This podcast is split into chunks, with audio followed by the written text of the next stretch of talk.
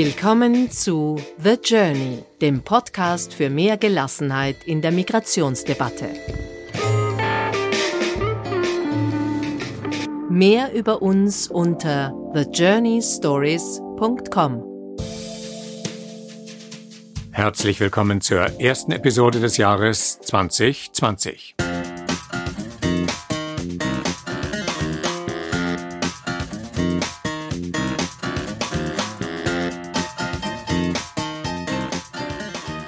Und in dieser ersten Episode geht es um uns, um die Leute, die diesen Podcast machen.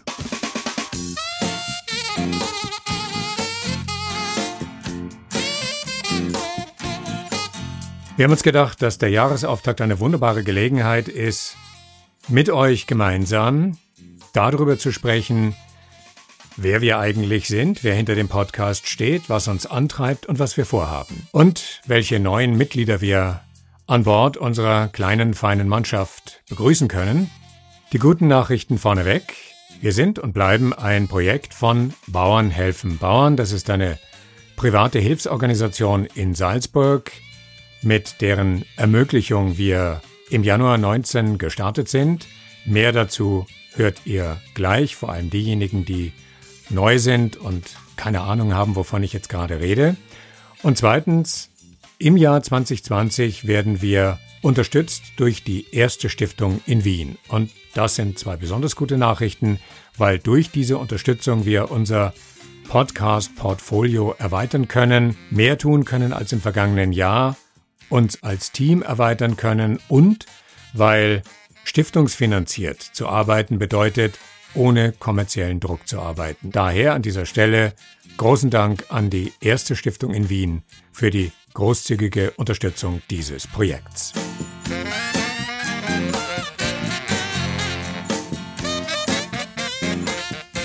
So, ich hatte es erwähnt, wir sind größer geworden. Unser Team besteht mittlerweile neben mir aus Nikolas.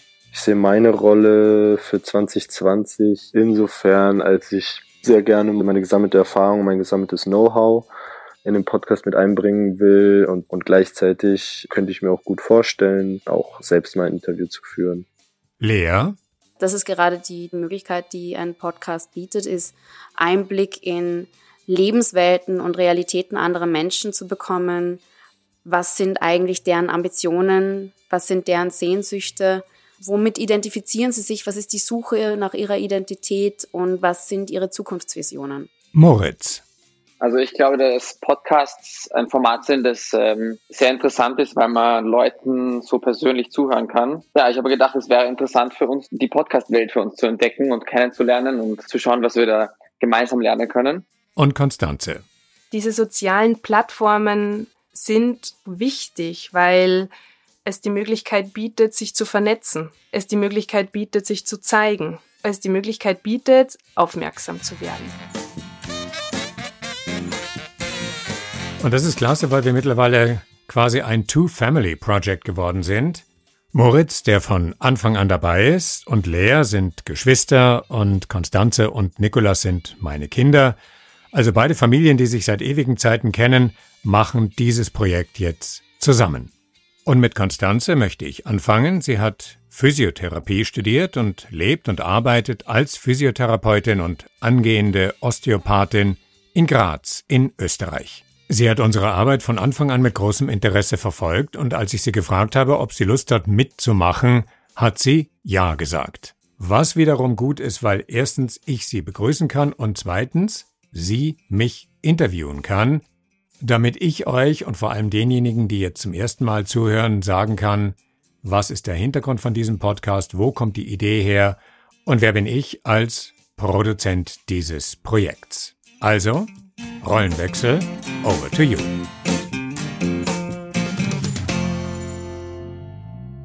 Hey. Hallo.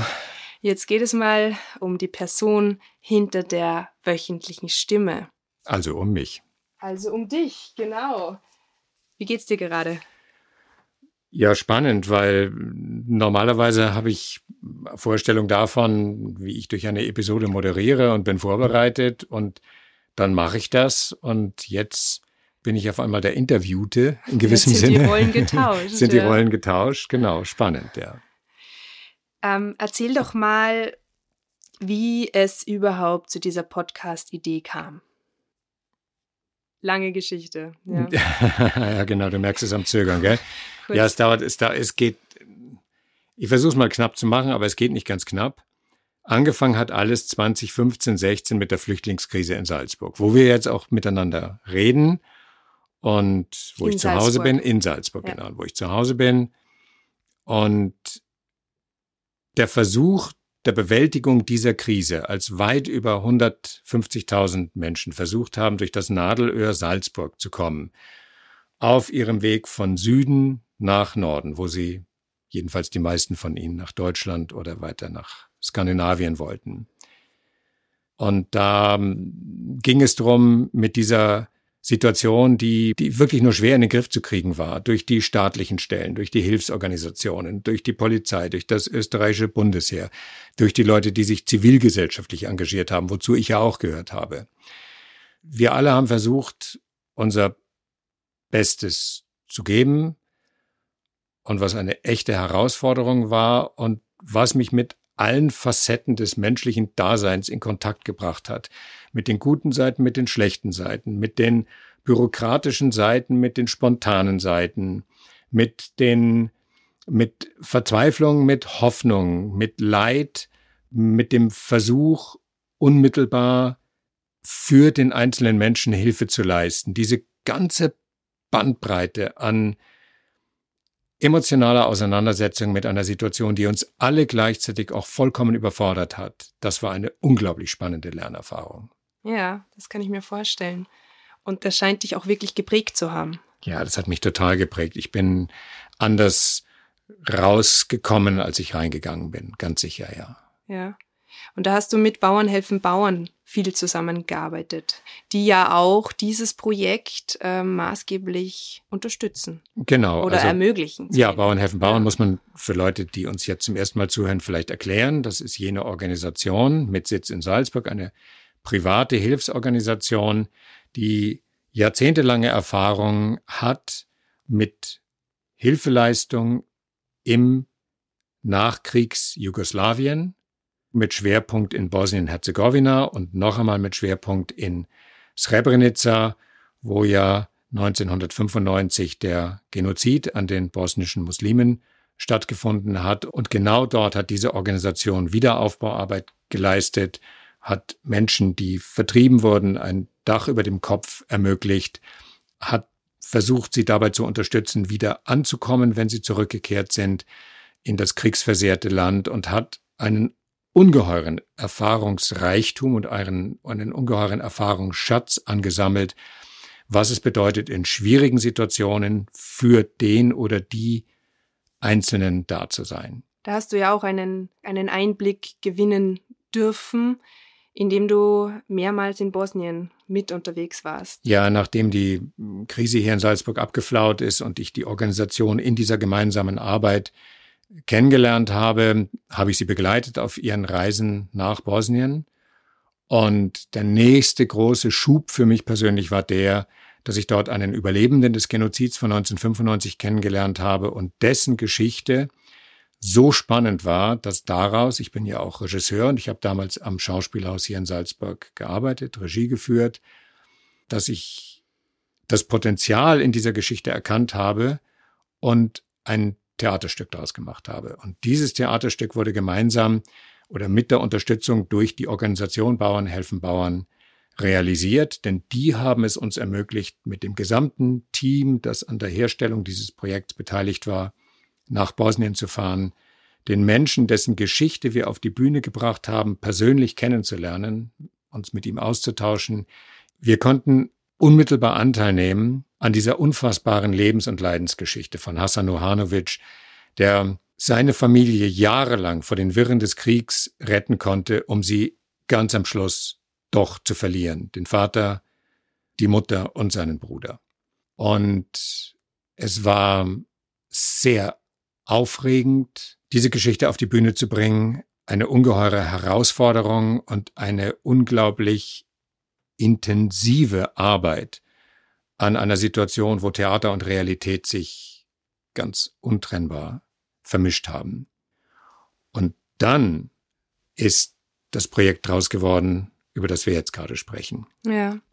Das heißt, es hat Nachgehalt und die Art und Weise, wie du seine Geschichte erzählt hast, hat einen Funken in dir entfacht. Kann man das vielleicht so sagen? War das dann der, der Funken, der das, das Podcast-Feuer ins Lodern gebracht hat?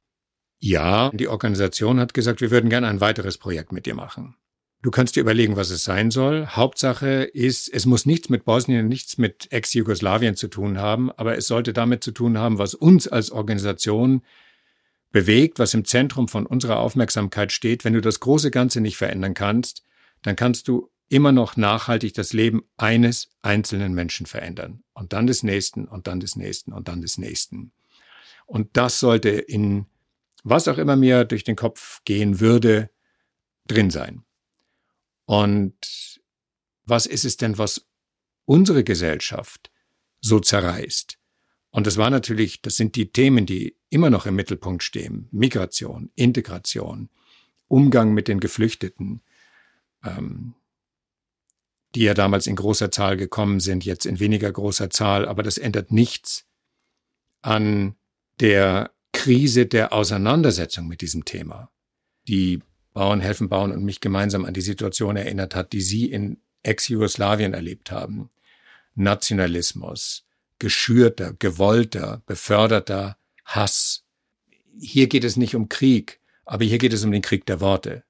Hier geht es um den Krieg der Ideen und hier geht es darum, dass die Menschen zunehmend sprachlos sind, wenn es um die direkte Kommunikation geht, aber sich über die sozialen Medien unnachsichtig verfolgen, keine andere Meinung als die eigene gelten lassen, sich in verschwörungstheoretische Zirkel einbetonieren und der, der Austausch von Argumenten, äh, das Miteinander sprechen über eine Situation, die ja tatsächlich schwierig genug ist, mhm. ähm, äh, das geht immer weiter verloren. Und da sollte unsere Podcast-Idee anknüpfen. Und deswegen heißt ja auch unser Claim bisher, der Podcast für mehr Gelassenheit in der Migrationsdebatte. Jetzt mit dem neuen Jahr wird der Podcast um Themen erweitert. Wir sind im Januar 19 gestartet, haben sehr viele persönliche Geschichten erzählt, haben hoffentlich dazu beigetragen, dass, dass über dieses Erzählen Menschen ihre Ohren für Geschichten geöffnet haben, für Schicksale geöffnet haben und haben vielleicht dazu beigetragen, Dinge weniger schwarz und weniger weiß zu sehen.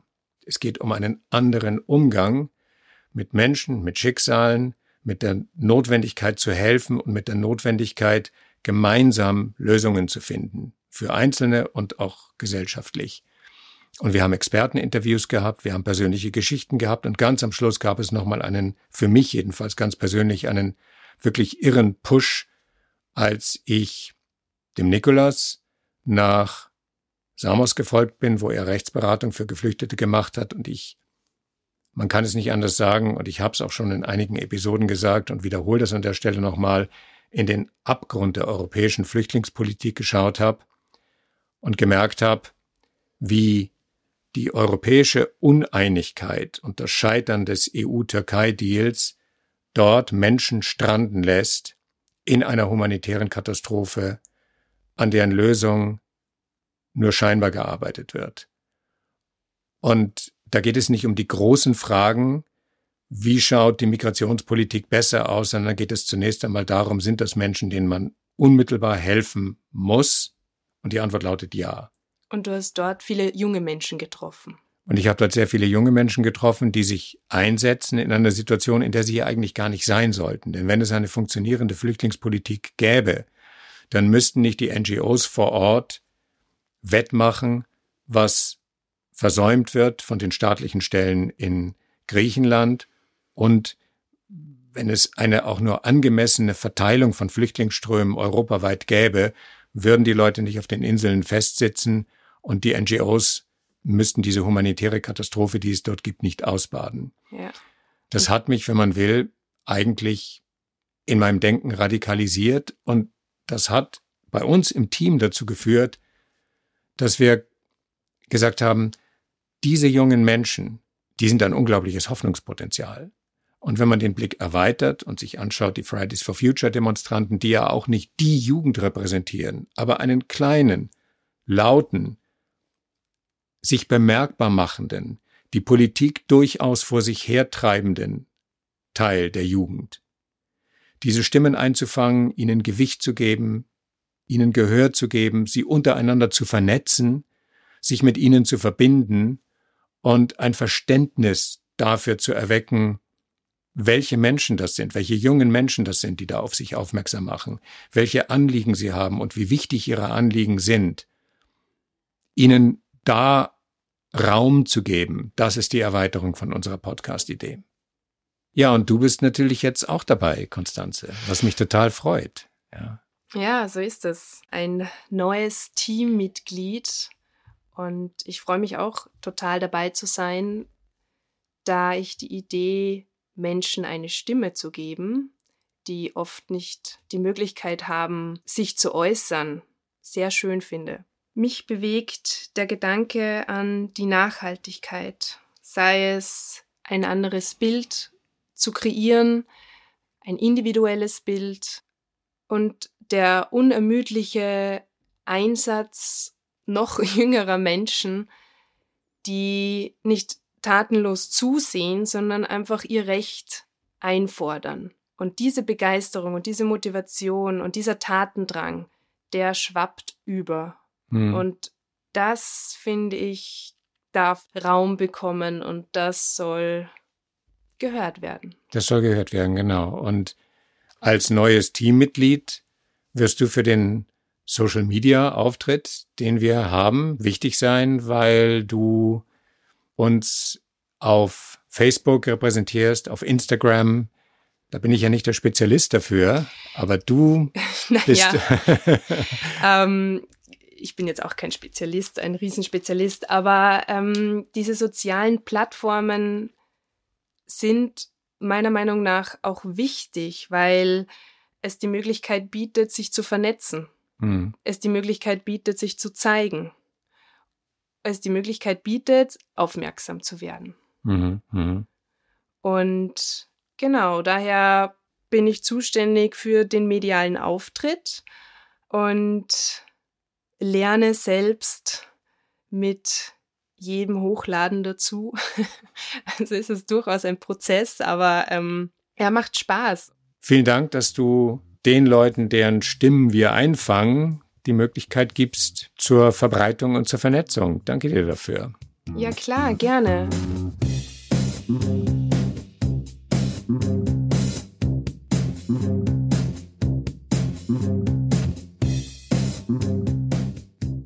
Okay, nächster in der Gesprächsrunde ist Moritz, der in Salzburg zur Schule gegangen ist und der dann in Berlin Interface Design studiert hat und bei einigen namhaften Unternehmungen war, äh, auch bei Startups und das ist er nach wie vor. Und für diese Episode habe ich ihn in Berlin angerufen und gefragt, wie seine ganz spezifischen Qualifikationen in der Zusammenarbeit am besten zum Tragen kommen.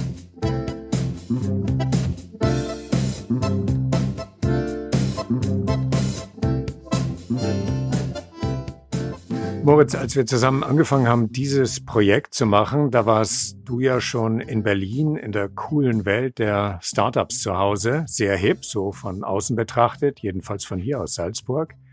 Du hast aber sofort zugesagt, bei unserem Projekt mitzumachen und das finde ich interessant, weil das wieder eine ganz andere und jedenfalls deutlich weniger hippe Welt ist. Was hat dich denn da interessiert von Anfang an? Daran interessiert hat mich das Podcasten. Also ich glaube, dass Podcasts ein Format sind, das ähm, sehr interessant ist, weil man Leuten so persönlich zuhören kann. Ja, ich habe gedacht, es wäre interessant für uns da, ähm, die Podcast-Welt für uns zu entdecken und kennenzulernen und ähm, zu schauen, was wir da gemeinsam lernen können. Und ich finde, wir haben da gemeinsam eigentlich ziemlich, ziemlich viel äh, gelernt über das Podcasten. Äh, was sind so die Best Practices? Was für Podcasts kommen gut an, welche kommen nicht an? Das fand ich alles super interessant. Und ähm, deswegen bin ich auch jetzt noch dabei, Neues zu lernen. Deine Rolle im Team besteht ja darin, dieser gemeinsamen Idee visuell Ausdruck zu verleihen. Also mhm. mal abgesehen von den Programmierarbeiten im Hintergrund, bist du ja derjenige, der uns auf, auf der Homepage, auf den Social Media Apps ein Gesicht gibt. Vor allem, weil wir uns jetzt ja auch im 20er Jahr um junge Menschen kümmern wollen, die selber in einer Aufbruchssituation sind, denen wir wiederum eine Stimme geben wollen oder auch dazu beitragen, dass die Leute sich untereinander vernetzen können.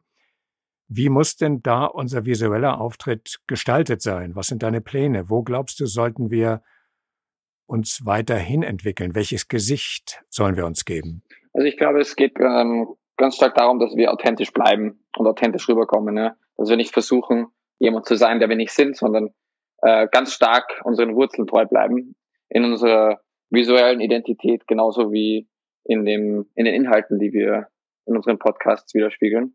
Ähm, also ich, ich werde versuchen, das weiterhin so authentisch aufzubauen, wie es ähm, wie es bis jetzt war.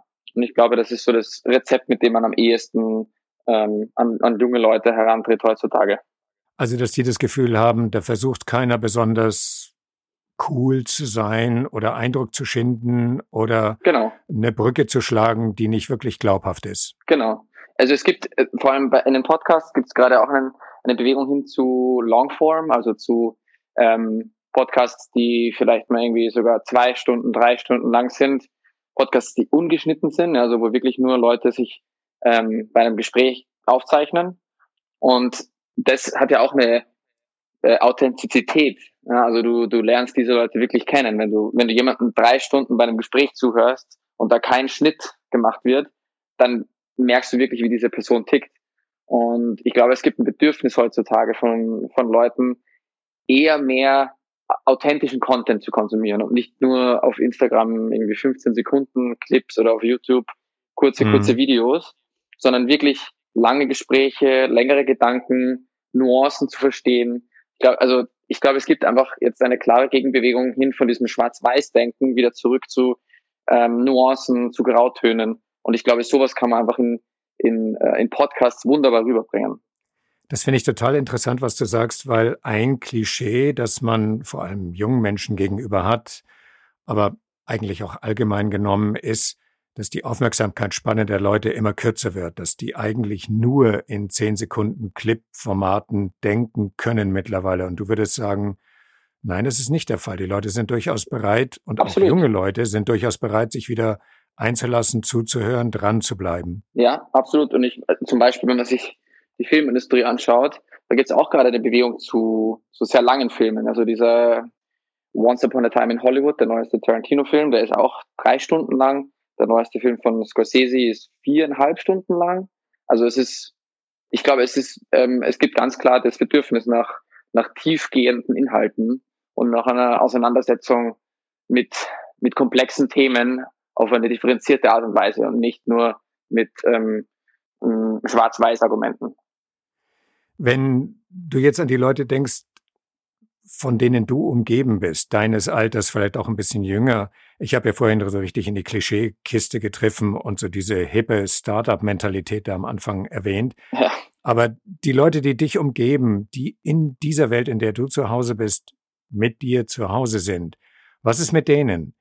Ähm, die Themen, die wir hier in unserem Podcast behandeln, ob das jetzt Migration ist oder zunehmend auch die Klimakrise, ist da auch eine Bereitschaft, diese Botschaft zu hören? Lässt sich da eine Brücke schlagen oder ist das eher eine Form von, das ist eine Art von Hintergrundrauschen und sind andere Dinge wichtiger?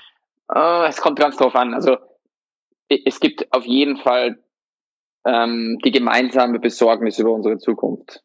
Das, das glaube ich, kann ich, kann ich sagen. Also es ist jetzt, es ist so, dass zum Beispiel ähm, die Flüchtlingskrise, Klimawandel, Ernährung, diese Themen, also das, das ist alles, was mit, äh, was mit unserer Zukunft zu tun hat. Und jetzt gerade in Zeiten von ähm, möglicherweise Krieg mit dem Iran und äh, Angriffen zwischen Amerika und, und dem Iran, das, es kann sehr, sehr leicht sein, dass wieder Krieg ausbricht.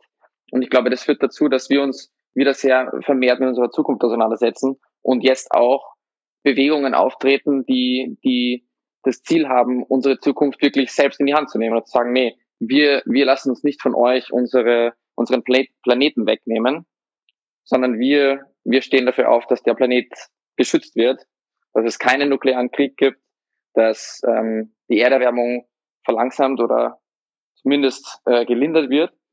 Ähm, also ich glaube auf jeden Fall, dass da eine gemeinsame Lust nach Veränderung da ist. Das heißt, das, was wir vorhaben, uns um diese Bewegung und um diese Bewegungen zu kümmern, um Leute, die für Veränderungen eintreten, die ihre Stimme erheben, die sich auch untereinander hören wollen. Und wir können dazu beitragen, dass sie das tun. Du glaubst, dass da wirkliches Potenzial für uns ist. Wie würdest du das definieren? Was ist unser Potenzial für 2020? Ich glaube, dass unser Podcast und unsere Initiative Leuten, die ähnlicher Meinung sind, sind wie wir, dabei hilft, noch mehr gestärkt in, in deren Meinung zu sein. Und ich glaube, das ist genau das, was wir machen können. Ja, da sagt man ja gerne, das ist ja Preaching to the Converted. Und daraufhin würde ich sagen, stimmt. Aber das ist eben genau der Vernetzungsgedanke. Man hört sich, man hört sich gegenseitig zu, wir hören zu. Und das ist ja völlig okay, anstatt die ganze Kraft darin zu verwenden, Leute, die man sowieso nicht überzeugen kann, ja. versuchen zu überzeugen, was aber nicht gelingt. Genau, ich glaube, man kann den Leuten damit das Gefühl geben, dass sie nicht alleine sind.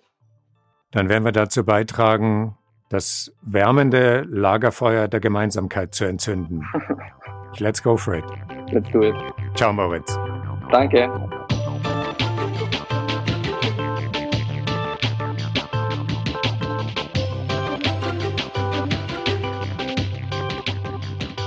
Die nächste Runde geht an Lea, Moritz Schwester. Sie ist ebenfalls hier in Salzburg zur Schule gegangen, hat dann in Wien europäische Ethnologie studiert hat ihren Master in Kopenhagen gemacht, hat dort auch für ein Beratungsunternehmen gearbeitet, ist jetzt vor kurzem wieder nach Wien gezogen. Gott sei Dank für uns, denn dadurch kann sie unser Team vor Ort verstärken und was für sie wichtig ist, erzählt sie uns jetzt.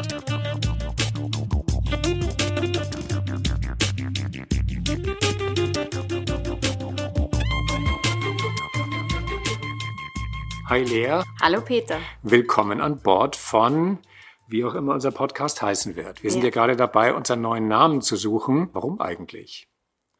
Warum suchen wir uns jetzt einen neuen Namen? Ich denke, es hat damit zu tun, dass wir jetzt am Ende dieses Jahres beschlossen haben, das Thema unseres Podcasts zu erweitern. Weil du ja dieses Jahr viel unterwegs warst, ähm, mit ganz vielen spannenden Leuten gesprochen hast und Primär ging es aber um junge Leute, die vor einiger Zeit, Monaten oder auch schon Jahren ähm, nach Österreich bzw. Deutschland gekommen sind, einen schweren äh, Fluchtweg hinter sich haben und jetzt versuchen, in Europa anzukommen und es zu ihrer Heimat zu machen.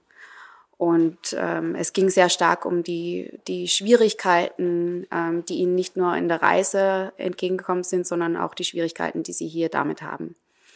Und was wir immer mehr und mehr mitbekommen haben, war eigentlich, dass, dass es gerade jetzt in Europa ganz, ganz viele junge Menschen gibt, die politisch aktiv werden, beziehungsweise dass es eigentlich die jungen Menschen waren, die da am stärksten mitgeholfen haben, als wir die von den Medien benannte Flüchtlingskrise hatten, beziehungsweise haben. Es gab ganze Schulklassen, die an die Bahnhöfe gingen, um die Angekommenen dort zu verköstigen, ihnen zu helfen. Es sind ganz viele junge Menschen, die jetzt an den Küsten Griechenlands sind und versuchen den Menschen dort zu helfen, die NGOs gründen mit einem zarten Alter von 22 Jahren. Genau, wie wir das berichtet haben in unserer Special Edition aus Samos. Du beziehst dich da auf die Jessica. Genau, die, die Jessica. Die eine NGO gegründet hat, die 500 bis 600 Essen pro Tag ausgibt an Leute, die im Camp sonst nichts zu essen kriegen würden. Das ist sehr bewundernswert. Genau. Und äh, viele der Geflüchteten flüchten ja nicht nur vor Krieg, sondern auch davor, dass die Lebenssituation deswegen unmöglich sind, weil die Klimakrise ihnen das Leben erschwert oder das, das Leben dort unmöglich macht.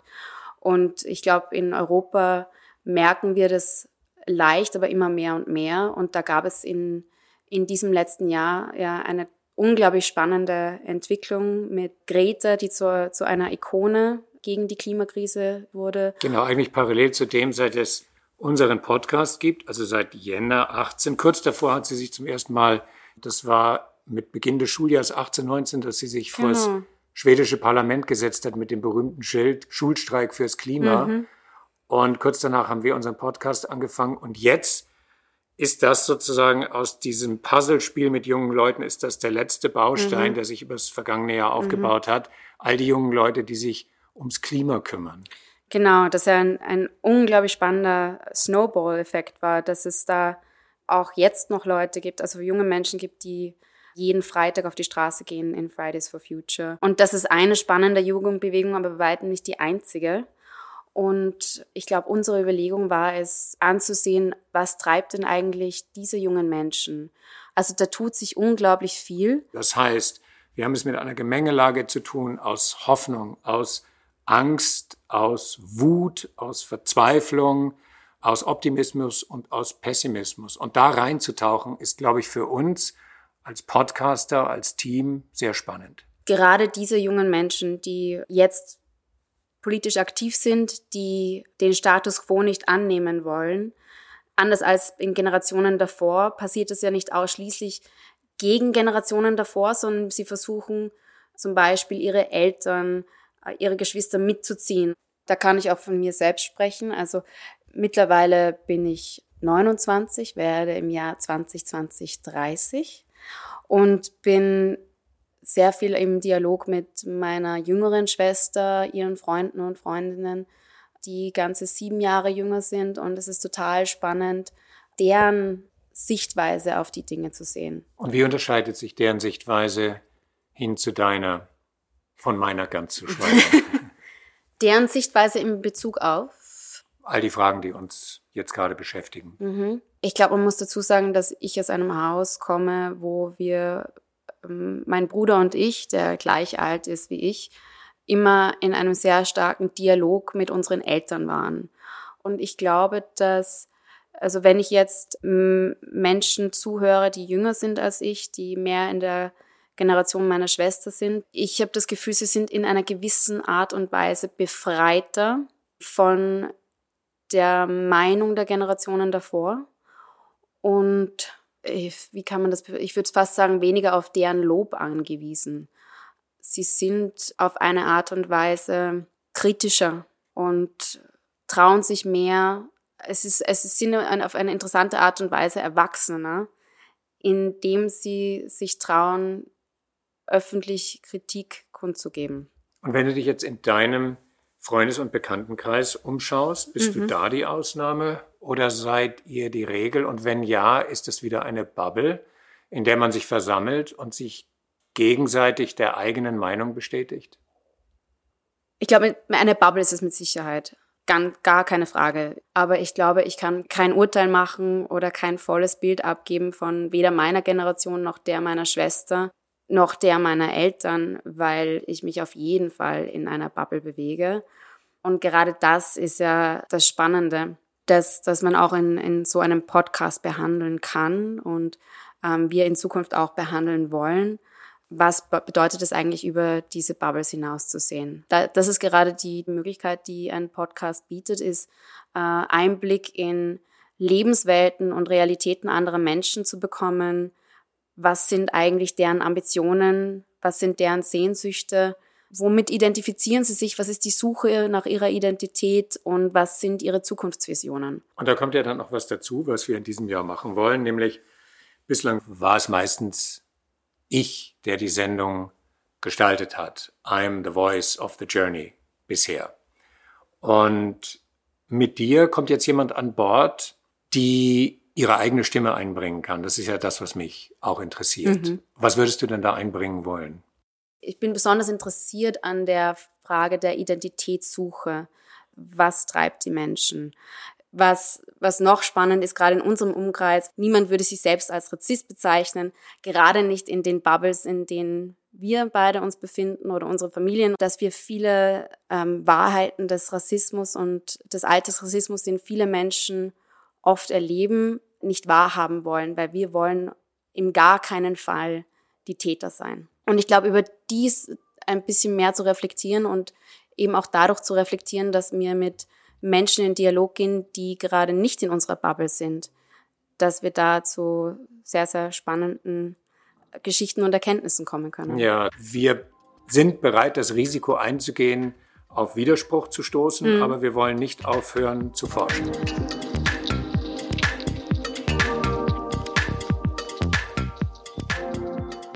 Diese Team-Episode mit unseren Gedanken, unseren Hoffnungen, unseren Perspektiven geht zu Ende mit Nikolas, den ihr bislang am öftesten gehört habt. Ich habe ihn ein paar Mal quasi als meinen Rechtsberater dabei gehabt bei ein, zwei Episoden.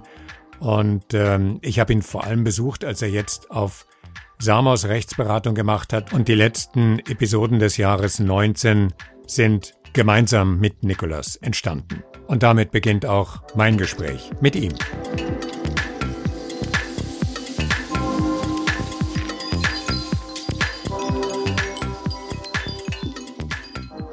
Ich erreiche dich jetzt gerade in Berlin, wohin du zurückgekehrt bist, nachdem du zweieinhalb Monate auf Samos Rechtsberatung gemacht hast, was eine ziemlich prägende Erfahrung war für dich.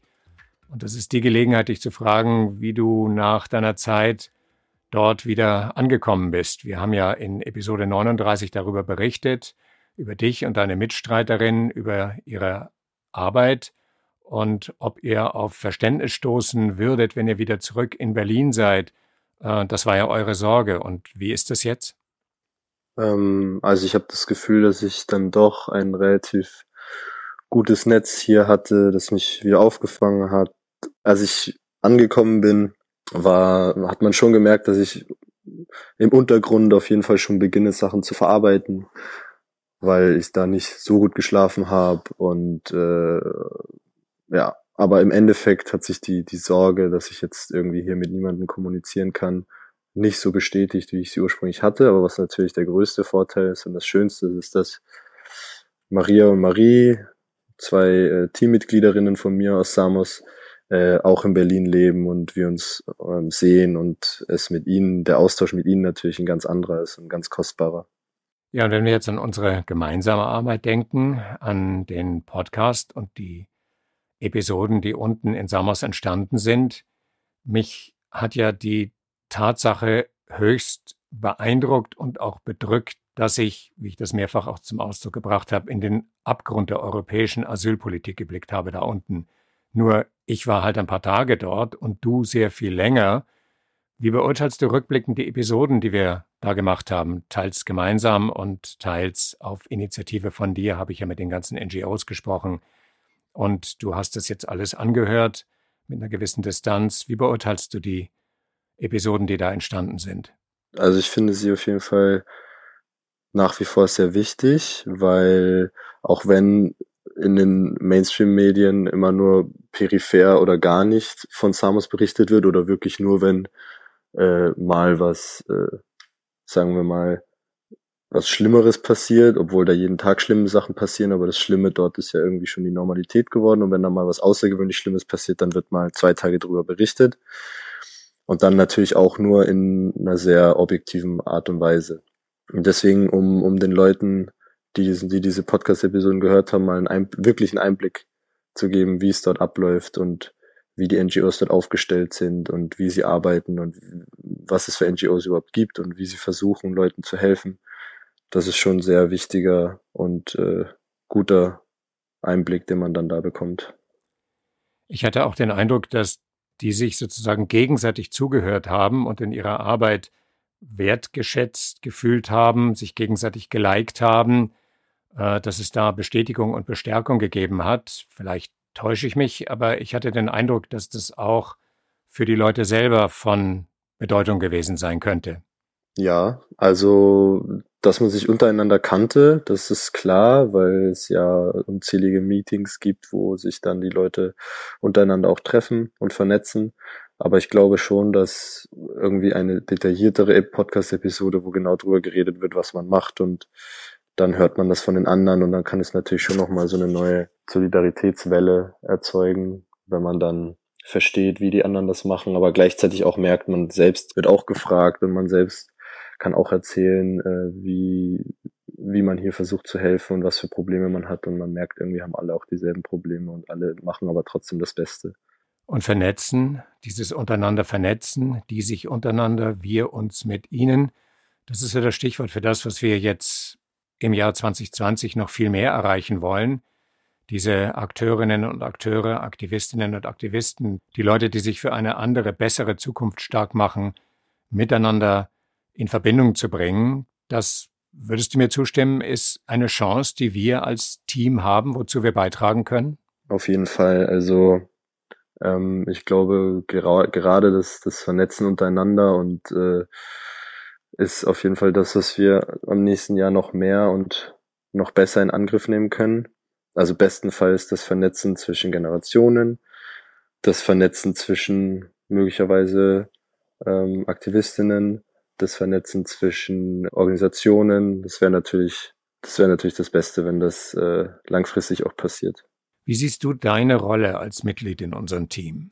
Ich sehe meine Rolle für 2020 jetzt insofern, als ich sehr gerne mein gesammelte, meine gesammelte Erfahrung, mein gesammeltes Know-how in den Podcast mit einbringen will und das dann am besten irgendwie durch Artikel oder indem ich Begriffe aus dem Asylrecht oder aus der europäischen Asylpolitik erkläre. Und gleichzeitig könnte ich mir auch gut vorstellen, dass andere Teammitgliederinnen und Teammitglieder aus unserem Team Interviews führen. Also ich kann mir gut vorstellen, auch selbst mal ein Interview zu führen mit Interviewpartnerinnen äh, und Partnern, die ich selbst aussuche. Ja, das ist der Plan, dass wir alle dazu beitragen, dass wir die Vernetzung in unserem Team Spirit leben und andererseits auch die, durch die Episoden, die wir produzieren und die Vielfalt der Themen, die wir aufgreifen. Wir haben ja als Team entschieden, dass wir vor allem jungen Menschen eine Stimme geben wollen, egal ob das jetzt die Fridays for Future Demonstrierenden sind oder Leute, die gesellschaftspolitisch engagiert sind, Leute, die sich zum Beispiel auf Samos als Volunteers einsetzen, diesen Leuten eine Stimme zu geben. Was hat dich an den Menschen, die du dort kennengelernt hast, an den jungen Menschen, die du dort kennengelernt hast, besonders beeindruckt? Die Tatsache, dass sie bei all diesen, diesen schlechten Sachen, bei all diesen Zuständen, die es dort gibt, trotzdem nicht aufgehört haben zu helfen, trotzdem nicht aufgegeben haben, trotzdem die Notwendigkeit gespürt haben, was zu machen. Nicht notwendigerweise die Hoffnung, jetzt auf ein, irgendwo, dass es sich zwangsläufig in näherer Zukunft bessert, aber einfach aufgrund der Notwendigkeit, die sie verspüren, dort helfen zu müssen oder dort was tun zu müssen, das dann auch getan haben und das da auch wirklich alles gegeben haben. Also ich glaube, ich kannte dort niemanden, der oder die nicht alles gegeben hat. Und das finde ich sehr beeindruckend. Diese Energie, die du dort gesammelt hast, die hast du ja mit dir wieder zurückgebracht nach Berlin und jetzt bist du wieder in ganz anderen friedlicheren Umständen. Hast du den Eindruck, dass diese besondere Qualität, sich einzusetzen, die Stimme zu erheben, laut zu sein, für die eigene Sache einzutreten, für eine bessere Zukunft einzutreten, ist das, was du im Umfeld von Berlin zum Beispiel auch spürst? Also es gibt ja viele Leute, die zum Beispiel die fortschreitende Klimakrise als etwas existenziell sie bedrohendes empfinden und die sich auf den Straßen Gehör verschaffen, einzeln oder gemeinsam für eine andere, klimafreundlichere Zukunft eintreten. Spürst du das in deiner Generation, da wo du jetzt bist, auch?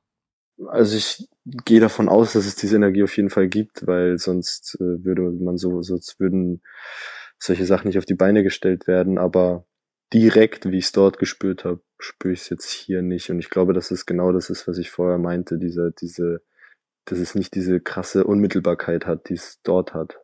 Weil auch wenn du jetzt in einer politischen Gruppe aktiv bist, hast du dann trotzdem deinen normalen Alltag abseits dieser, dieses Aktivismus in Berlin. Und deswegen glaube ich, dass es, dass, dass, dass die Energie auf jeden Fall vor Ort ist, aber dass ich die vielleicht nicht so direkt spüre. Wie können wir als Podcast-Projekt und als Team dazu beitragen, diese Energie spürbar werden zu lassen? eben genau, indem man den Leuten den Raum gibt und äh, mit ihnen redet und ähm, ihnen zugehört wird und sie diese Energie durch, durch diesen Podcast verbreiten können. Dann lass uns reden im Jahr 2020 miteinander und mit allen, die uns umgeben. Hört sich gut an. Und dir einen schönen Tag in Berlin.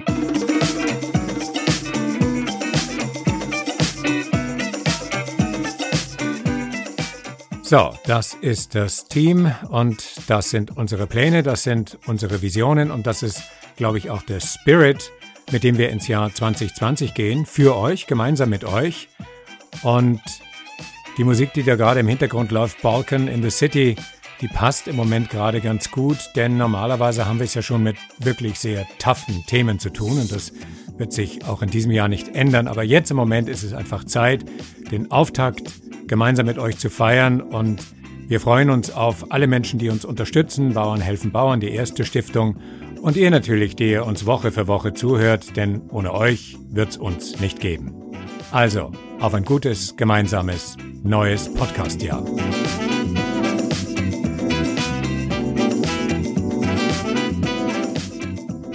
Und passend zum neuen Jahr haben wir dann bald auch einen neuen Titel unseres Podcasts und eine neue Titelmusik. Aber heute war es noch der 128 Tiger Swing Groove von Javelines, Breath Deep, Breath Clear von Schwan D und A Whole New Helix by Scepter Helix, Spy Real High by Admiral Bob, Wind Chimes by Livehisa, Tumblin' Down by Analog by Nature, Saturday Night von Texas Radiofish und Volcan in the City by Rockavaco. Bis dann. The Journey, der Podcast für mehr Gelassenheit in der Migrationsdebatte.